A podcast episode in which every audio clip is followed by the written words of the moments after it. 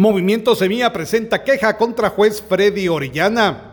El equipo legal del partido político Movimiento Semilla presentó una queja ante la Junta Disciplinaria del organismo judicial en contra del juez séptimo Freddy Orellana y la presidenta de la Corte Suprema de Justicia, Silvia Valdés.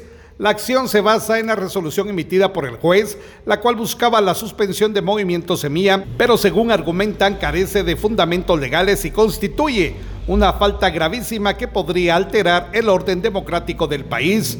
El partido considera que la suspensión propuesta por el juez Orellana es una medida desproporcionada y sin base legal sólida que busca limitar su participación política y afectar su influencia en el panorama electoral.